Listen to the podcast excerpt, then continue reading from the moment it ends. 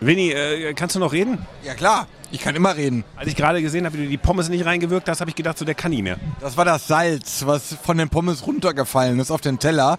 Und da ich das alles bezahlt habe, möchte ich das auch aufnehmen. Ja, man hört's. Ähm, so, kein, kein, kein Finger hoch oder so, wir fangen jetzt erstmal an hier. Also wir sind irgendwo unterwegs. Wir sind irgendwo unterwegs in der Welt und ihr werdet jetzt hören, wo. Shorthanded News. Der Eishockey-Podcast. Hallo, Shorthanded News. Wer ist das jetzt hier unterwegs? Special, äh, gib mal einen Tipp ab. Was sagst du? Shorthanded News unterwegs, weil äh, Denglisch ist ähm, etwas, was wir ablehnen. Wir, Spezial. Ist das Spezial? Ist das Englisch? Ah, Spezial ist äh, sowas, was ich irgendwie auf die Pommes mache, aber äh, nee, also nee, es ist unterwegs. Wir sind unterwegs, weil es ist ja auch die Dynamik muss ja im Namen auch einfließen und unterwegs hat was Dynamisches. Von daher, äh, ja, wir sind dynamisch. Bernd, wo sitzen wir hier? Das war übrigens Theo Grombeck. Ich bin Christoph Ulrich. Äh, ja, ich bin Bernd Schwicker. Wir sitzen hier in einer Eishalle, ich glaube in Mechelen, wenn das richtig ist, oder? Wo sitzen wir hier jetzt, aktuell? Ach so, wir sitzen quasi oben über der Eisfläche in einem, ich würde schon fast sagen, Restaurant, Bar. Also wirklich schön hier, oder? Ja, sehr schön. Und wir können direkt auf eine Eisfläche gucken, also Theo und ich. Und auf Winnie. Winnie, äh, Winnie Womit, wie, Winnie Womit Kochen, wie geht's dir? Sehr gut, aber ich möchte sagen, hier gibt es Spezial, das kann man auch auf die Pommes tun, ne? Und ähm, ist lecker. Aha, also äh, Holländisch, Englisch, Denglisch oder was auch immer. Wir sind in dem Land, in dem es äh, frankophile Holländer gibt. Ja, Ich habe dir vorhin frankophobe Holländer meinst du, aber egal. Du, du, ich habe dir vorhin gesagt, stell dich, Frankophile, das ist schon richtig, frankophile. ich habe dir gesagt, stell dich auf den Tisch hier, brüll das laut raus und ich will sehen, was passiert, denn wir sind in Mechelen beim Continental Cup. Das ist so. Wer schafft das von euch ohne große Kirchengrabrede? 30 Minuten später, kurz in zwei Minuten, eine Minute zusammenfassen. Was ist der Continental Cup, den ich alle kenne? Sitzt in einer Eishalle, neu gebaut in Mechelen und los geht's. Der Continental Cup äh, ist ein Wettbewerb unterhalb der Champions Hockey League, den der IHF auch vorher schon hatte. Also ein internationaler Wettbewerb, äh, ein Clubwettbewerb, der es schafft, mit Vorausscheidungen einen Sieger äh, zu ermitteln von nationalen Meistern, von Ligen, die jetzt nicht unbedingt in dem Fokus stehen, aus dem die Continental Hockey League, nee, die Continental Hockey League, die Champions Hockey League in irgendeiner Form rekrutiert wird. Also alle Nationen, die außerhalb dieses Fokus sind. Und ähm, ja, in diesem Fall sind es jetzt hier äh, Mannschaften aus äh, Belgien und äh, Kroatien, Israel und Baskenland, also Spanien.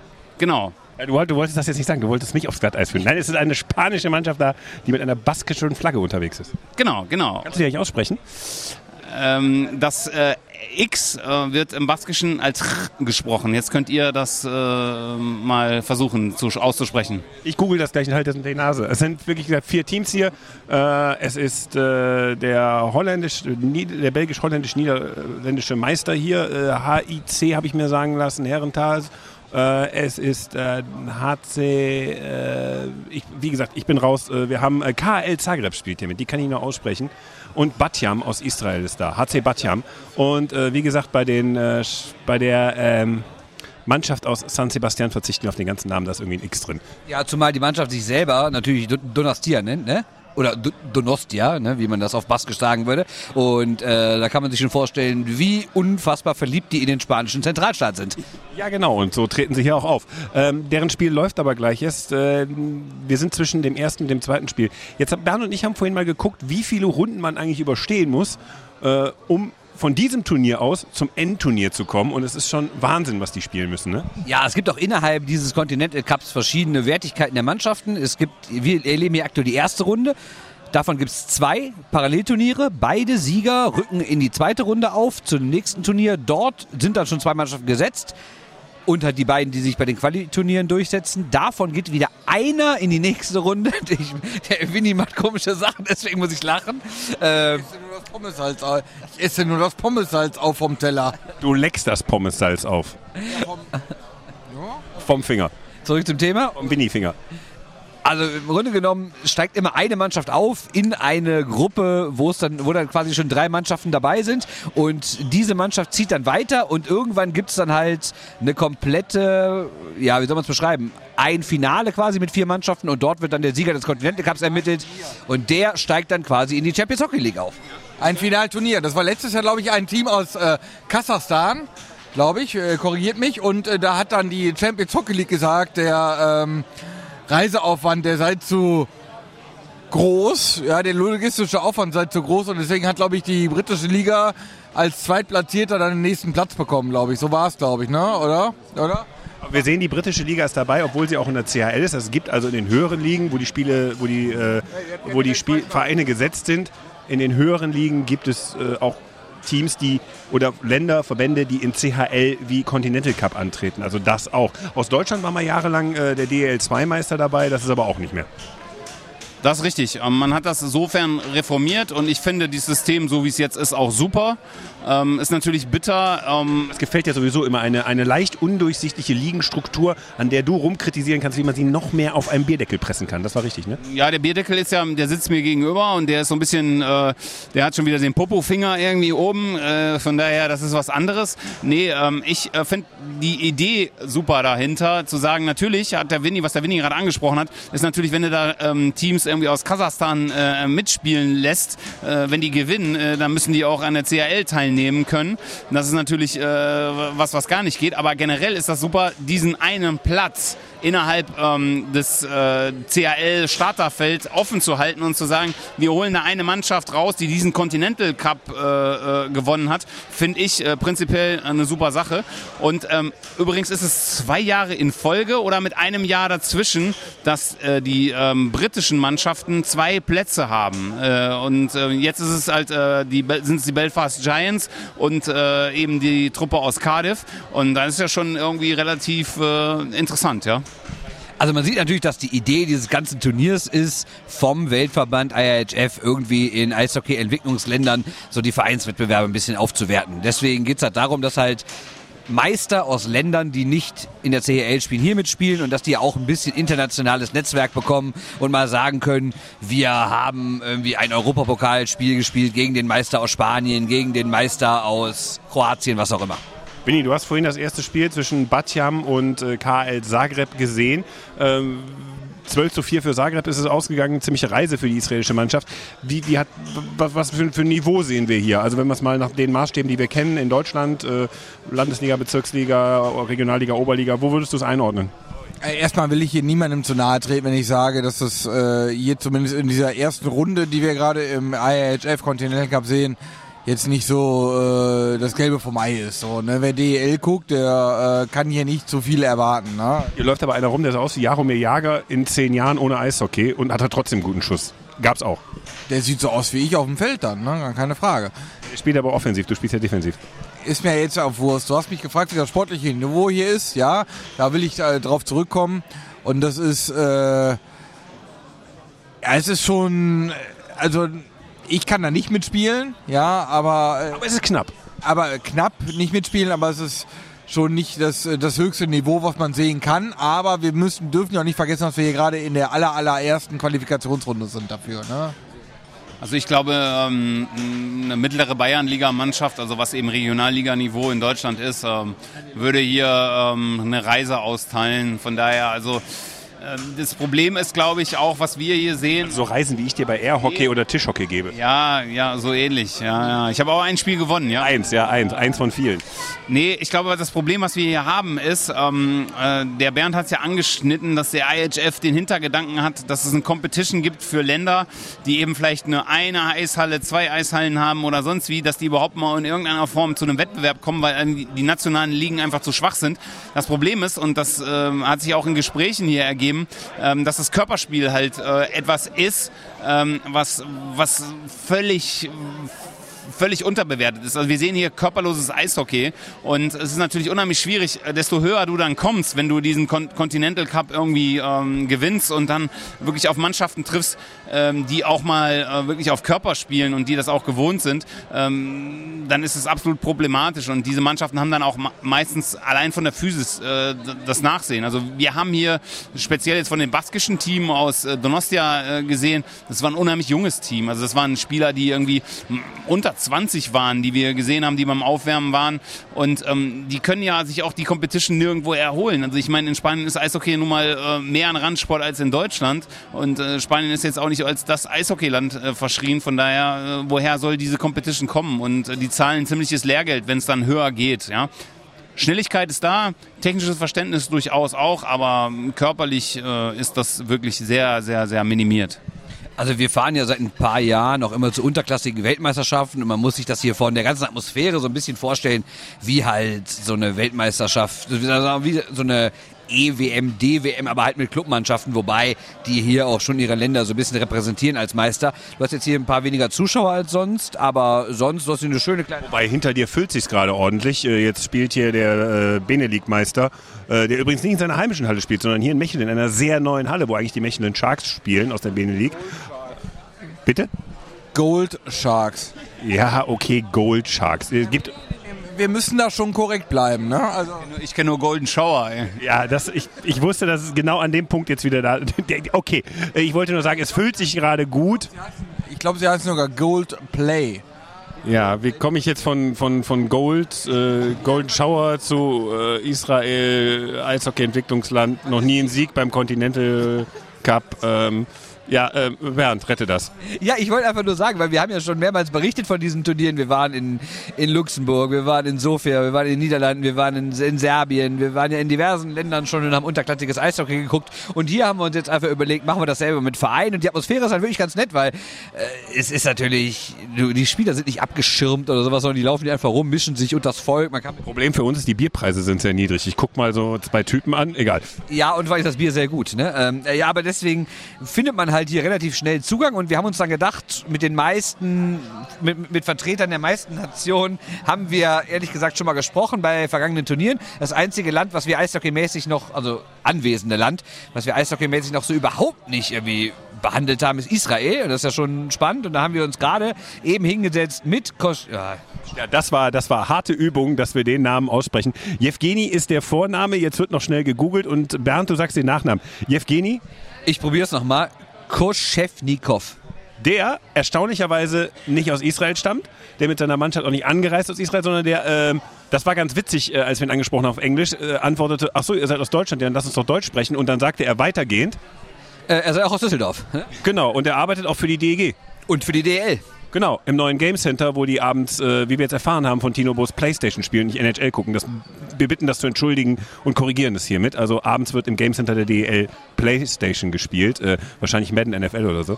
Vermutlich. Und jetzt äh, hört euch einfach mal das Interview an, ein Gespräch mit dem guten Jewgeni über Eishockey in Israel und über ihn selbst. So, das erste Spiel ist vorbei. Wir stehen draußen vor der Halle mit Jewgeni Kajesnikov, Spieler der Mannschaft aus Israel. Hallo Jewgeni. Hi, schön, dass ihr da seid. Schön, dass du da bist. Ähm, wie wir gerade im Vorgespräch schon miteinander festgestellt haben, ist, dass du erstens Deutsch sprichst, wie man gerade schon hörte, dass du aus Düsseldorf kommst. Und äh, ja, deswegen können wir das Gespräch natürlich um einiges entspannter führen, als wir dachten, jetzt, dass wir uns auf Englisch einen abstammeln müssen. Erstmal zum Spiel. 4 zu 12 verloren. Äh, jetzt geile Sportjournalistenfrage. Wie fühlst du dich? Ja, erstens klar, einerseits enttäuscht, andererseits denke ich, dass es äh, von vornherein klar war, dass das Spiel äh, letztendlich nicht unbedingt zu unseren Gunsten laufen wird. Aber ich denke mal, wir haben alles gegeben, alles auf dem Eis gelassen. Jeder der Jungs, der zum Einsatz kam, hat alles gegeben. Aber es ist halt so, dass wir in Israel nicht so viel Möglichkeit haben zu trainieren. Und äh, das Ergebnis spricht dann auch für sich. Ne? Erzähl erstmal was über diese Mannschaft, mit der du hier bist. Ja, das ist eine Mannschaft aus Bat Yam, das ist ein Vorort von Tel Aviv. Und äh, ich bin für die Mannschaft schon, oder ich spiele für die Mannschaft mit meinem Bruder zusammen schon seit fünf Jahren. Wir sind in den letzten Jahren, jetzt vier, vier Jahren, sind wir dreimal israelischer Meister geworden. Natürlich nicht, ohne dass wir unseren Beitrag dazu geleistet haben, aber nichtsdestotrotz ist das ein schönes Gefühl, irgendwo Landesmeister zu sein. Und die Landesmeister werden halt zu solchen Turnieren eingeladen. Und ich freue mich, dass es dieses Jahr hier bei Brüssel ist. So hatten wir ja auch gar nicht so eine lange Anreise. Man hört an deinem Namen, dass du russische Wurzeln hast. Ja, das ist richtig. Ich bin in St. Petersburg geboren worden und äh, bin 1992 mit meiner Familie, da war ich ja noch klein, äh, nach Deutschland ausgewandert und ein Teil meiner Familie ist nach Israel ausgewandert, sodass wir letztendlich seit 1992 immer wieder in Israel sind und haben seit einigen Jahren äh, dort auch die Staatsbürgerschaft bekommen und mussten dann natürlich dafür auch ein bisschen dort leben. Und äh, das Ziel war letztendlich auch äh, nicht unbedingt äh, für die Clubmannschaft in Israel zu spielen, sondern für die Nationalmannschaft. Aber laut den RHF-Statuten ist es so, dass man halt äh, zwei, zwei Saisons äh, für eine israelische Mannschaft spielen muss oder grundsätzlich für eine Landesmannschaft, damit man überhaupt für die Nationalmannschaft äh, spielen darf, es sei denn, man ist in dem Land geboren. Ja. Jetzt assoziieren ähm, nicht viele unbedingt Eishockey mit Israel und wir haben im Vorgespräch auch schon mal über die Eisflächen und die Trainingsmöglichkeiten gesprochen. Ähm, was sind denn da so die, die, die, Perspektiven? Also wie kann man überhaupt in der Breite äh, Spieler rekrutieren? Was gibt es an Trainingsmöglichkeiten im Land? Wie viele Eisflächen gibt es? Kannst du vielleicht da mal ein bisschen näher was darüber erzählen? Ja, natürlich. Also erstens äh, wusste ich während meiner aktiven Laufbahn auch nicht viel von israelischen Eishockey. Das ist alles durch einen Zufall entstanden, dass wir da überhaupt darauf gekommen sind. Und ähm, ich habe das System jetzt ein bisschen kennengelernt lernen können in den letzten Jahren. Das ist wirklich äh, nicht äh, wirklich professionell aufgebaut. Aber die Leute, die dabei sind, sind mit dem Herzen dabei und äh, es gibt eine kleine Eisfläche bei Tel Aviv in, einem, äh, in Holon, das ist ein Vorort von Tel Aviv. Dort spielt man äh, 4 gegen 4, dort werden auch Meisterschaftsspiele ausgetragen und es gibt eine, ja in Anführungsstrichen, die richtige Stadiongröße oben im Norden in Metula, das ist auch an der syrischen Grenze. Das macht es letztendlich nicht einfacher, weil man hat ja nur diese zwei Spielstätten, wo die Mannschaften auch trainieren können und die Mannschaften teilen sich natürlich auch immer die Eisflächen.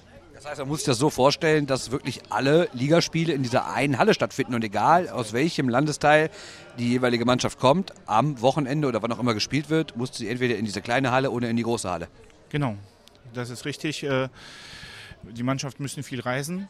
Und äh, ich glaube, es gibt eine Ausnahmegenehmigung von der IHF, sodass man in der kleinen Halle auch halt die Meisterschaftsspiele austragen kann. Aber natürlich versuchen ähm, äh, ja, die, die Eishockey-Föderation, die israelische, auch viele Spieler auf der großen Fläche auszutragen, weil man eben ja auch äh, bei den internationalen Turnieren, egal ob das im Nachwuchs in den Weltmeisterschaften oder jetzt auch beim, äh, bei dem Continental Cup hier, auf einer großen Eisfläche spielt. Und das ist schon was ganz anderes, wenn man 5 gegen 5 auf einer großen Eisfläche spielt, als eben 4 gegen 4 in so einem, ja, sag ich mal, in, in, diesem, in der kleinen Box da. Ne? Kann man eigentlich auch 3 gegen 3 spielen. Ey. über, über welche Größe dieser ganzen Szene reden wir? Wie viele Eishockeyspieler gibt es in Israel? Ja, also so genau weiß ich das nicht, aber es gibt definitiv, es ist, die Szene ist in den letzten Jahren wirklich gewachsen. Es liegt äh, zum einen daran, dass natürlich in Israel viele ehemalige Auswand oder viele Auswanderer aus der ehemaligen UdSSR da sind und die sind natürlich alle Hockey begeistert und versuchen ihre Kinder auch irgendwie mit dem Sport vertraut zu machen. Zum anderen liegt es auch daran, ähm, vielleicht, äh, dass man in, der Eis, in der Eissporthalle vielleicht auch ein bisschen Abkühlung findet, im Gegensatz äh, beim Fußball, wo man in der Sonne trainieren muss.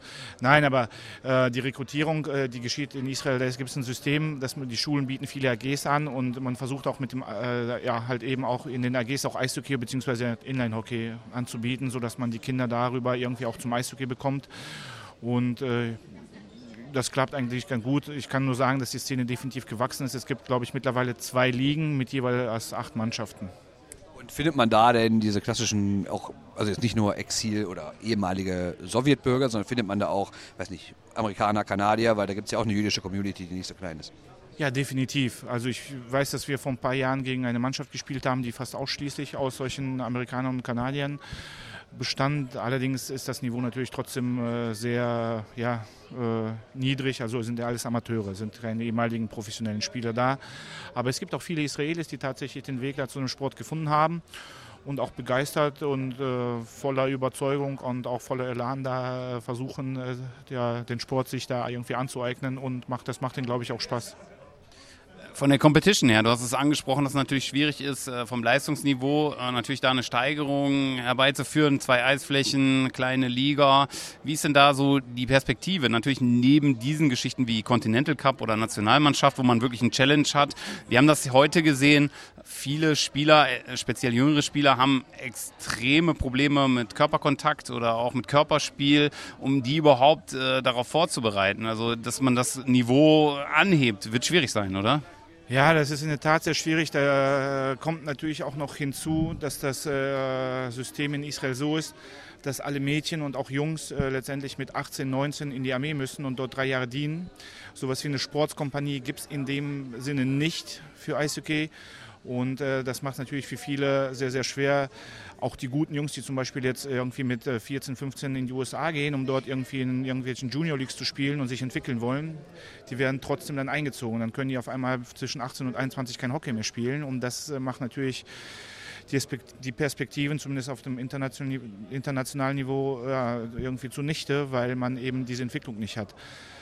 Andererseits ist es, wie gesagt, so, die Ligen wachsen, das Interesse ist da und ähm, es sind auch zunehmend Trainer am Werk, die halt auch Ahnung haben und nicht nur halt irgendwelche Eltern, die einfach das ein bisschen pushen wollen. Und es gibt natürlich irgendwo Hoffnung, dass die Jungs das von Grund auf irgendwie vielleicht mal richtig lernen. Da gibt es äh, bestimmte Trainingsprozesse, die man versucht halt einheitlich für alle Nachwuchsmannschaften zu integrieren, dass man halt bestimmte Basics lernt, ne? dass man die, die Coaches werden regelmäßig zu Schulungen geschickt und ähm, ich hoffe, dass es da ein bisschen Möglichkeiten für die Entwicklung gibt. Aber ich glaube, grundsätzlich ist ja erstmal eine Entwicklung überhaupt möglich, wenn man ähm, Sponsoren findet. Und das ist natürlich irgendwo ein Problem, weil man natürlich in den Medien nicht vertreten ist. Man findet natürlich bei den Zuschauern nicht unbedingt den Zuspruch, wie jetzt auch äh, Fußball und Basketball und die, aber gut, ist in Deutschland ja wahrscheinlich auch nicht viel anders, ne? aber ist Im. Im Verhältnis gebe ich natürlich recht, aber natürlich äh, ist es natürlich was anderes, wenn es in Deutschland schon mal Spiele gibt von vor 10.000 Zuschauern oder so. Nein, nein, das ist klar. Das gibt es das in Israel nicht. Aber wie gesagt, ich bin da guter Hoffnung, dass da irgendwie was vielleicht auf die Beine gestellt wird. Aber ist halt natürlich schwer. Ist eine, in Israel wirklich eine Randsportart. Gibt es denn irgendeine Form von 5 oder 10 oder 15 Jahresplan, dass man schon mal sagt, wir wollen mit der Nationalmannschaft vielleicht zwei, dreimal aufsteigen? Ich meine nicht, dass man Perspektive hat, irgendwann die AWM zu spielen, das wäre ja unrealistisch. Aber dass man irgendwie sagt, wir wollen zumindest zwei, drei Profis mal produzieren? Gibt es in der Tat. Äh, es gibt zwei, drei Profis, es gibt sie auch eigentlich. Äh, es gibt den Elisir Scherbatov, der auch meine KHL gespielt hat. Ich glaube, im Moment ist er vereinslos, aber grundsätzlich ist er ein professioneller Spieler. Es gibt äh, den David Levin. Der spielt in der OHL ne, in Kanada. Ne? Genau, der war sogar, ich weiß gar nicht, der war sogar First Overall Pick in der OHL und ist von Toronto dann gedraftet worden. Wie das letztendlich sich dann entwickeln wird, weiß man nicht. Ähm, was auch Hoffnung macht, ist, äh, dass äh, jetzt seit einem Jahr Bobby Holik sich der A-Nationalmannschaft, aber auch der U20 und der U18 angenommen hat. Kurz Verständnis, alte NHL-Legende, unter anderem New Jersey Devils. Ja, zweimal, zweimal Stanley Cup-Sieger, super Typ. Es kommt aus einer bekannten Hockeyfamilie, auch Vater und Onkel sind ja Legenden in der ehemaligen Tschechoslowakei. Und wie gesagt, sein Job ist unter anderem ja auch darin, da ein System reinzubringen und äh, die Coaches zu schulen, dann zu, das irgendwie zu schaffen, dass man auf einem Level trainiert. Aber es ist, es ist schwer, es ist trotzdem wirklich ein Hobby, ne? wirklich Hobbyniveau, wo die Eltern auch viel Zeit, viel Geld und auch viel Geduld letztendlich mitbringen müssen, weil die Erfolge halt noch relativ auf sich warten lassen wo du es gerade ansprichst, wie ist das mit den Finanzen? Wer bezahlt euch zum Beispiel, also eurem Team, die Reise hierhin? Wer bezahlt eure Nationalmannschaft die Reise zu den unterklassigen Weltmeisterschaften? Also die Reise, ist, die Reise hierhin wurde unter anderem von den Spielern selbst getragen. Die Unterkunft und Verpflegung hier werden, glaube ich, über IHF finanziert. Es ist immer so, dass die Spieler da ein bisschen, wie gesagt, Eigeninitiative, was wir das Finanzielle angeht, mitbringen müssen. Wobei wir auch äh, seit Jahren ähm, jemanden haben, der sich um Sponsoren kümmert und äh, ein bisschen Geld bringen die immer mit, damit wir zumindest vielleicht so einen kleinen Trainingslager vor einer Weltmeisterschaft und so äh, uns leisten können, dass wir drei, vier Tage vorher da sind und dann auch die Eisfläche äh, mieten können, sodass wir ein bisschen zumindest als Mannschaft trainieren können. Denn es kommen doch viele Spieler aus verschiedenen Teilen der Welt, teilweise aus Israel, teilweise aus USA und Kanada. Wie gesagt, jetzt aus Deutschland auch ein paar Spieler.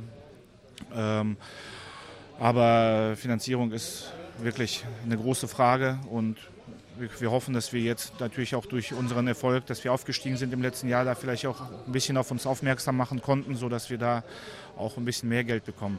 Es gibt auch eine äh, Israeli Hockey Foundation, die letztes Jahr in Pittsburgh gegründet wurde. Die versuchen, den Sport in Israel auch ein bisschen zu pushen, ein Stück weit, bieten auch viele Merchandising-Artikel an, sodass wir darüber vielleicht auch hoffen, da gewisse Summen sammeln zu können.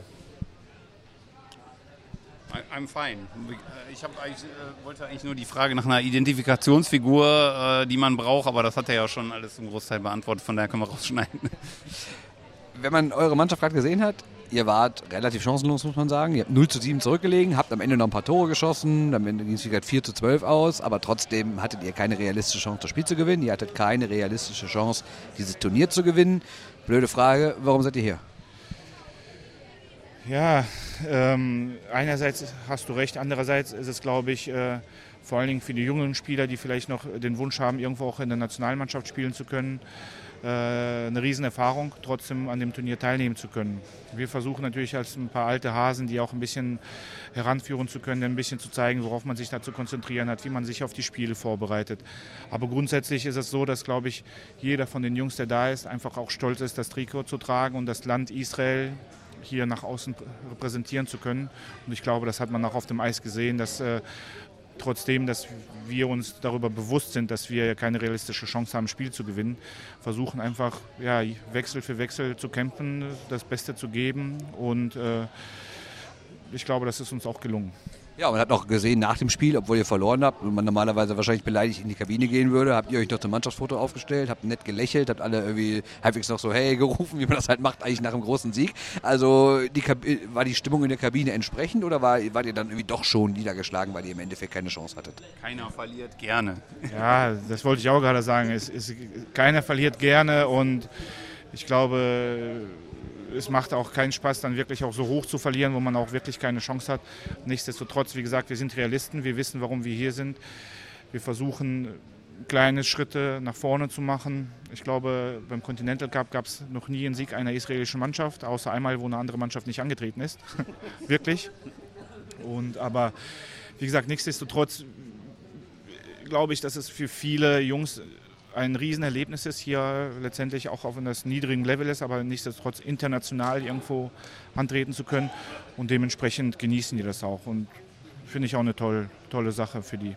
Für dich ist es ähnlich. Ich meine, du hast ja durchaus professionell Eishockey gespielt. Ähm, jetzt ist das hier natürlich eher eine Hobbyveranstaltung für dich und du könntest ja auch mit 37 irgendwie sagen, ja, ich lege mal die müden Knochen hoch und meine Zähne finde ich auch nicht so schlecht, äh, aber äh, du sagst, ich gebe trotzdem nochmal hier alles, ja? Weil wir haben auch gesehen, du hast hin und wieder mal deinen Körper versucht in Gegner. Einer, einer der wenigen, der, wo man auch gesehen hat, äh, der hatte da äh, schon mal Erfahrungen mit, wie man äh, Körperspiel betreibt. Ja. Und der dachte sich, geh mal weg, Gegner. Ne? Ja, also ich, ich habe früher ein bisschen mehr auf Körper gespielt, aber das ist einfach sehr anstrengend, muss man sagen. Und da versucht man natürlich Kräfte zu sparen, zum einen. Zum anderen will man jetzt auch nicht unbedingt in eine Situation kommen, wo man sich oder Spieler der gegnerischen Mannschaft verletzt, weil das ist ja nicht nötig. Ähm, wie gesagt, ich bin auch hier, weil es, weil es mir Spaß macht, weil ich mittlerweile über das Eishockey auch äh, in Israel viele Freunde gefunden habe. Und äh, es ist halt einfach so, dass wir uns bei solchen Turnieren halt immer wieder sehen und einfach auch die Zeit zusammen genießen, auf dem Eis, aber auch abseits des Eises. Und äh, ich freue mich da jedes Mal, da so eine kleine Auszeit von drei, vier Tagen von Arbeit und letztendlich von den alltäglichen Sorgen zu haben und mit den Jungs hier ein bisschen auflaufen zu können.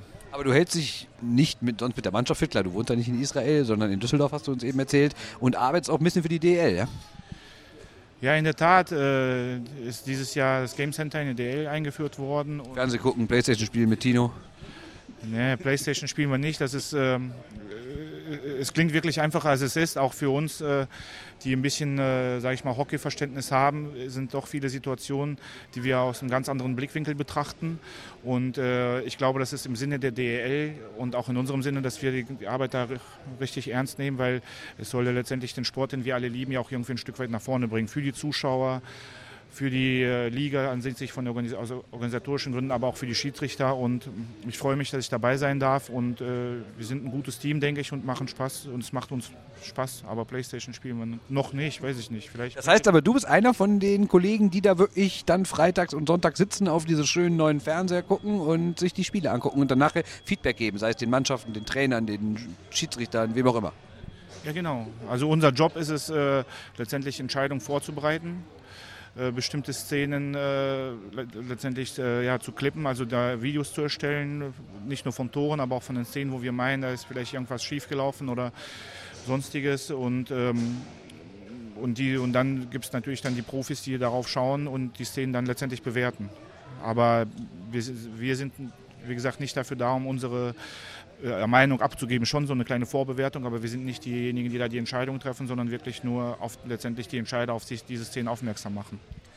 Also ich finde, äh, er hat so professionell geantwortet, dass einer großen Karriere innerhalb der DL nichts im Wege steht. Also ich finde, das war, war gut. Gernot, wenn du das hörst, hier ist er. Ja, den Gernot durfte ich auch kennenlernen. Aber wie gesagt, äh, nach den ersten beiden Spielwochenenden habe ich das äh, so vernommen, dass äh, letztendlich die DL, der Lars Brüggemann, der für die Schiedsrichter verantwortlich ist, aber auch Gernot und Tino, dass die zufrieden sind. Und äh, jetzt freuen wir uns auf neue Aufgaben.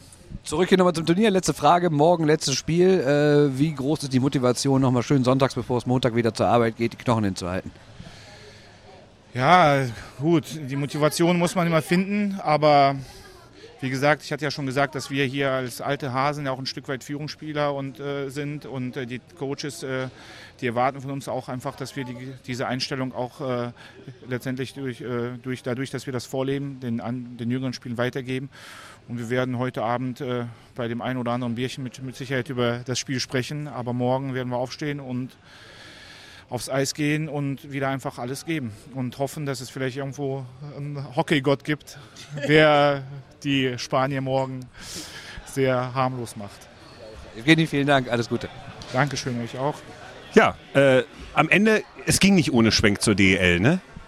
Nein, ich meine, wenn der Mann im Game Center arbeitet, müssen wir auch darüber reden, oder?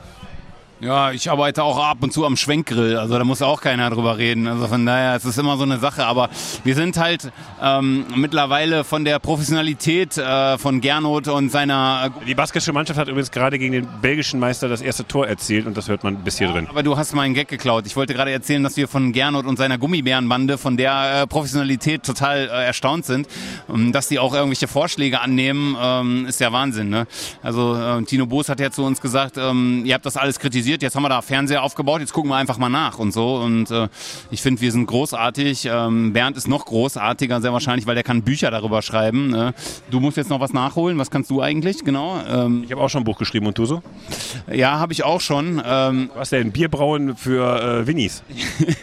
nee, es heißt ähm, äh, äh, Genickschuss für Anfänger.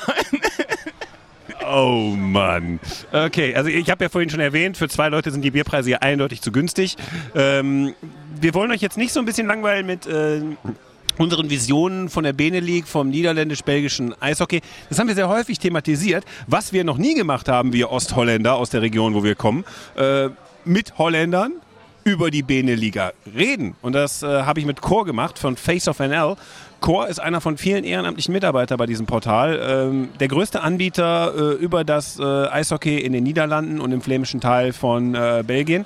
Und äh, weil es sonst nicht gibt. Und äh, mit dem habe ich mal gesprochen darüber, was sie eigentlich für einen Job machen, was sie eigentlich äh, antreibt und wie groß das Hockey ist und was vor allen Dingen diese Vermischung jetzt durch den Interregio Cup mit dem NRW Eishockey, also dem Regionalliga West Eishockey bringt, was die davon halten und wie viele Zuschauer das bringt. Hören wir mal rein. Core. Face of NL ist, kann man sagen, die größte Community-Seite, die sich mit äh, niederländisch-belgischem Hockey beschäftigt. Da haben Sie ganz recht. Ja, das ist zwei Jahre her angefangen, weil wir dachten, ja, das ist viel zu wenig, äh, äh, wie heißt das, äh, Andacht. Anders, also es gibt zu wenig äh, ja. Möglichkeiten. Zu wenig Möglichkeiten. Auswahl. Ja, Auswahl und wir haben gesagt, na, wir gehen da, wir waren mit neun Mann und jetzt sind wir mit 23. Ist das ein Projekt, wo ihr Geld mitverdient oder was, nur, was ihr nur ehrenamtlich macht? Das Einzige, wo ich hinfahre, nach äh, Kanada oder irgendwo in Europa, die Reise zahle ich selbst. Nur Face-Off äh, beschäftigt die, Entrit, die per, äh, Pressekarte. Wenn ich auf eure äh, Facebook-Seite gucke, macht ihr relativ viel NHL-Content, wenn mal irgendwas Spannendes passiert ist. Aber eigentlich ähm, versucht ihr ja schon, so was in der Bene League los ist, äh, zu featuren. Ähm, wo seht ihr die Bene League dann so in der, in der, in der öffentlichen Wahrnehmung? Ist das ein Nischenprodukt? Äh, findet das gar nicht in den Medien statt? Haben wir nur Tilburg Trappers in der deutschen Oberliga, was mal vielleicht eine Zeitung interessiert? Oder seid ihr die Einzigen, die sich wirklich mit der Bene League intensiver beschäftigen? Ja, wir sind die Einzigen. Und wir sind ab dieses Jahr für drei Jahre Mediapartner von der Bene League. So wir versuchen alles wirklich, auch mit den Clubs, um alles, das wir zu bringen nach wo, wo, steht das holländische Eishockey? Oder das, das, also das belgische würde ich jetzt nicht sagen, aber wo steht das? Die, die holländischen Clubs, äh, hat sich das in den letzten Jahren zumindest mal ein bisschen stabilisiert oder ist es... Äh Tilburg ist natürlich äh, sehr gut mit der Oberliga. Drei Jahre hintereinander äh, gewonnen und dieses Jahr äh, Finale. Leider verloren nach fünf Spielen von Landshut. Die können mit nach der Del 2, aber das geht leider nicht. Die wissen das alle. Aber der Benelux, ja, ich denke gleichwertig wie im fünften Liga in Deutschland. Jetzt gab es ja die Idee, dass man so ein bisschen die vierte Liga in, in Westdeutschland, also die Regionalliga West und die äh, Benelux so ein bisschen zusammenbringt.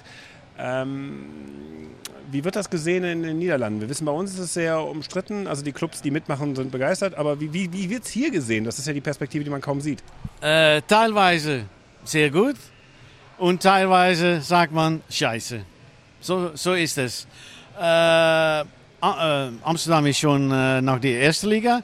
Äh, Den Haag und Zoetermeer sagen, die spielen Benelux, die sagen, wenn die deutschen Vereine dabei kommen, dann gehen wir auch äh, aus der Beneliga. Wo wollen die denn dann hingehen? Erste Division. Wie, viel, wie viele Teams umfasst die? Wie groß ist die? Ich frage mich immer, was geht unter der Beneliga überhaupt noch? Die erste Liga hat zwölf Vereine. Und die funktionieren? Du schüttelst den Kopf. Ja, das sagt genug. Hè? Das sagt genug. Aber das heißt, äh, auch in Holland ist es umstritten, oder in den Niederlanden ist es auch umstritten, dass man eine gemeinsame Sache mit dem deutschen Verband macht, obwohl das vielleicht eine Chance wäre, auch für die Nationalmannschaft auf einen besseren Wettbewerb zu kommen? Von meiner Seite sage ich, man muss das tun. Das ist viel entgegener Deutschland, Belgien, Niederlande. Aber die Interregion Cup, die kommt. Hè? Ja, genau. So, dann, dann kann man schon ein bisschen äh, Probe machen, wie das läuft. Wenn da viele äh, Zuschauer kommen, dann kann das vielleicht, dass man dann sagt, ja, lassen wir das probieren. Jetzt ähm, haben wir so ein bisschen spekuliert. Wir haben über den Interregio Cup auch eine Sondersendung gemacht, haben uns damit auseinandergesetzt, ähm, warum zum Beispiel Rating nicht teilnimmt, aber andere Clubs teilnehmen. Und haben gesagt, naja gut, in der ersten Saison könnte sein, dass ein paar mehr Zuschauer kommen. Was äh, glaubst du in, auf, äh, bei den Clubs, die aus Belgien und den Niederlanden teilnehmen? Werden es mehr Zuschauer werden in den Hallen oder bleibt das stabil bei einem harten Kern? Ich hoffe mehr Zuschauer, aber Was, warum hoffst du? Ja, das ist, dann, dann bekommt man mehr bekannt mit den äh, Deutschen. Wenn es gut läuft, wenn es schöne Spiele sind, wenn man sieht, hey, das müssen wir tun. Wenn es 8-0 werde oder 0-8, was, dann sagt man, hm, wir müssen das nicht tun. Aber wenn jedes Spiel spannend und eng ist und es ist 5-4 mit äh, Overtime, dann sagt man, das sind gute Spiele, wir müssen das machen. Jetzt sind wir hier beim Continental Cup. Ähm, wie spricht man eigentlich den, den, den, den, den Benelux-Meister aus? Ich frage mich mal, Hück, äh, Hüks, äh, hilf mir mal. Hike. Heik, okay. Ähm, ist ja ein belgischer Meister. Ähm, ist das ungewohnt fürs holländische Eishockey, was ja immer so ein bisschen höher ist, gewertet wird als das belgische, dass auf einmal der Meister aus Belgien kommt? Äh, nein, weil letztes Jahr war es aus äh, Den Haag. Aber in Belgien hat man äh, HIC, man darf kein Haag, sa- Haag sagen, meine Entschuldigung. HIC und äh, Luttig, das sind sehr gute Teams. Und in Niederlanden hat man drei, vier Vereine. Den Haag, Heerenveen, Geleen und Nijmegen. Davon kommt die Meister. Und ähm, ja, jetzt sind wir hier beim Continental Cup in Mechelen, ähm, neue Halle, relativ kleine Halle, eher so ein regionales Eissportzentrum. Äh, dieser Wettbewerb, ähm, wie wichtig ist der für kleine Länder? Ich denke, das ist sehr schön. Das ist sehr schön. Auch weer für die, äh, dass man das Bereich größer macht. IIAF, so gestern habe ich gesprochen mit äh, einem Journalist von IIAF. Es muss größer werden. Eishockey muss in Niederlanden und Belgien äh, größer werden. Ganz einfach. Jetzt stehen wir vor dem äh, Abschlussspiel am zweiten Tag. HIC wird heute Abend spielen. Ähm, wie viele Leute kommen da? Äh, wenn ich so gestern gesagt, ich habe gezählt, ungefähr 150, 200 Mann Von HIC von HC nach Mechelen. nach Mechelen. Okay. Das ist eine Stunde fahren. Das heißt, es ist schon ein harter Kern von ein paar hundert Leuten, wo man sagen kann, die, die gehen zum Eishockey. Ja, ja. Wenn es äh, Hike Lutig ist, ganz ausverkauft. Äh, z- 2000 Menschen dazu. Also ist das wieder so ein flämisch-wallonisches Duell. Ja, ja. Das ist, ja, das ist auch Streit. Flemien, Wallonien. Alles klar. Cool. Danke dir fürs Interview und ähm, ja, dann gucken wir mal, was der Abend noch so bringt. Danke. Also wie gesagt, nicht nur immer über Niederlande und Belgien reden, sondern auch mit den Leuten, die hier tätig sind. Face of NL findet ihr übrigens auf Facebook, haben äh, über 6000 Follower. Das ist relativ viel, sind vor zwei Jahren gestartet für so eine kleine Nummer. Ich muss kurz intervenieren. Wir haben doch in Tilburg mit Doug Mason gesprochen und mit anderen Vertretern. des- Doug Mason, da du merkst, das ist jetzt nicht Hank, Hank, Hank Mason. Ja, aber du hast mir das Mikro jetzt weggerissen, sondern auch, sondern auch mit äh, Vertretern des niederländischen Verbandes. Ich erinnere mich, dass wir, glaube ich, mit dem Verbandspräsidenten ein Interview geführt haben. Ja, haben wir? Ja, der saß doch da und da haben wir uns doch so vor den gestellt. Weißt du das nicht mehr? Egal. Wir haben mit Doug Mason ein Interview geführt. Auch mit dem Verbandspräsidenten kann man alles nochmal nachhören bei uns. Genau, hört das alles nach. Aber nichtsdestotrotz ist ganz spannend, wie man medial sich hier durchwurschteln muss, dass das wirklich alles ehrenamtlich ist. Äh, DIY, äh, aber sehr erfolgreich. Also holt euch, die haben auch ein eigenes Magazin, ähm, ist ganz gut. Und äh, Winnie, was machst du eigentlich gerade? Ich höre dir zu. Das ist vielleicht auch besser. Hardcore, Hardcore finde ich gut. Wenn der, der, wir haben mit Core geredet und mit Hardcore, weil Hardcore ist doch auch was, was in den Niederlanden relativ verbreitet ist. Das ist in Kinderwagen zu schieben und dann auch irgendwie äh, Nike Air Max und äh, Hardcore Techno, Techno und so. Weiß New Kids. Äh, äh, ja, ja, finde ich. Maßkantchen. Ja. Mal im Ernst, ich habe mich gerade gefragt, was dich von Sascha Bandermann unterscheidet. Mich. Ich habe äh, zwar auch Tennis gespielt, aber nicht so erfolgreich. Ich bin sechs Meter größer und aber auch sechs Meter breiter. Aber ihr kommt beide aus dem Rheinkreis Neuss. Nein, komme ich nicht. Mönchengladbach liegt da nicht. Ähm, das zur Geografie von äh, Winnie Womit. So, sollen wir jetzt nicht einfach mal Hockey gucken er gehen? verdient mehr Geld als das Schabandermann. Ähm, so, können wir jetzt ein bisschen Eishockey gucken gehen. Also ähm, Continental Cup äh, jedes Jahr in Ländern, wo nicht so viel Hockey gespielt wird, gerne mal auch in der Nähe bei euch. Egal wo ihr uns hört, in irgendeinem Nachbarland äh, wird sicher irgendwann mal der Continental Cup äh, Station machen. Fahrt da hin, lohnt sich wirklich. Äh, und vor allen Dingen äh, kann man, also in unserem Fall sind wir jetzt einfach mal mit dem Auto hingefahren und haben uns einen netten Abend gemacht. Und jetzt gucken wir uns dann gleich halt eben mal an, wie das aussieht, äh, Spanien gegen Belgien äh, auf Vereinsebene. Freust du dich schon? Geile Journalistenfrage. Ja, ich freue mich sogar wirklich, weil ich meine, belgische Teams haben wir schon gesehen. Beim Spa in Spanier einmal die Nationalmannschaft in Serbien. Vereinsteams habe ich noch nicht gesehen.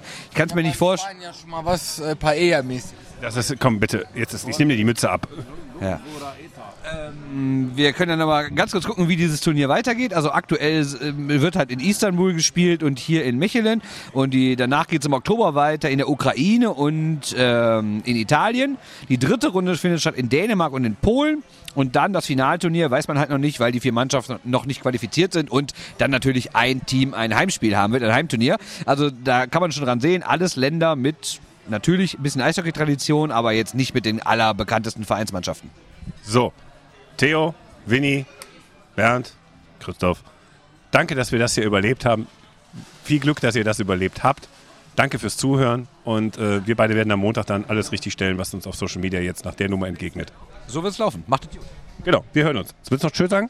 Ja, ich äh, verabschiede mich und ähm, ich glaube, ähm, der Zentralstaat an sich hat sich auch überlebt und nach diesem Eishockey-Wochenende müssen viele von euch mal darüber nachdenken und äh, ein bisschen mehr mal mit dem Gemeinderat äh, im Bett kuscheln.